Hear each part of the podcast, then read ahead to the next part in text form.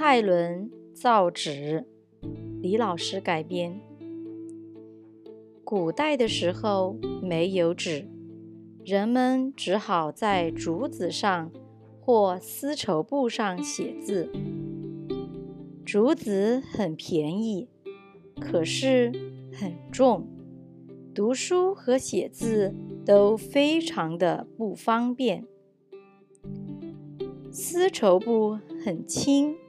可是特别贵，人们都买不起丝绸做的纸来写字。有一个叫做蔡伦的人，他非常喜欢读书和写字。他既不喜欢用竹子来写字，也不喜欢用丝绸布来写字。他决心。要制造出一种又轻又便宜的纸。蔡伦做了很多的试验，最后终于想到了一个好办法。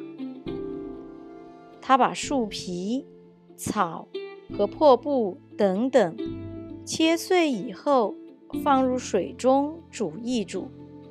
然后就造成了又轻又好的纸。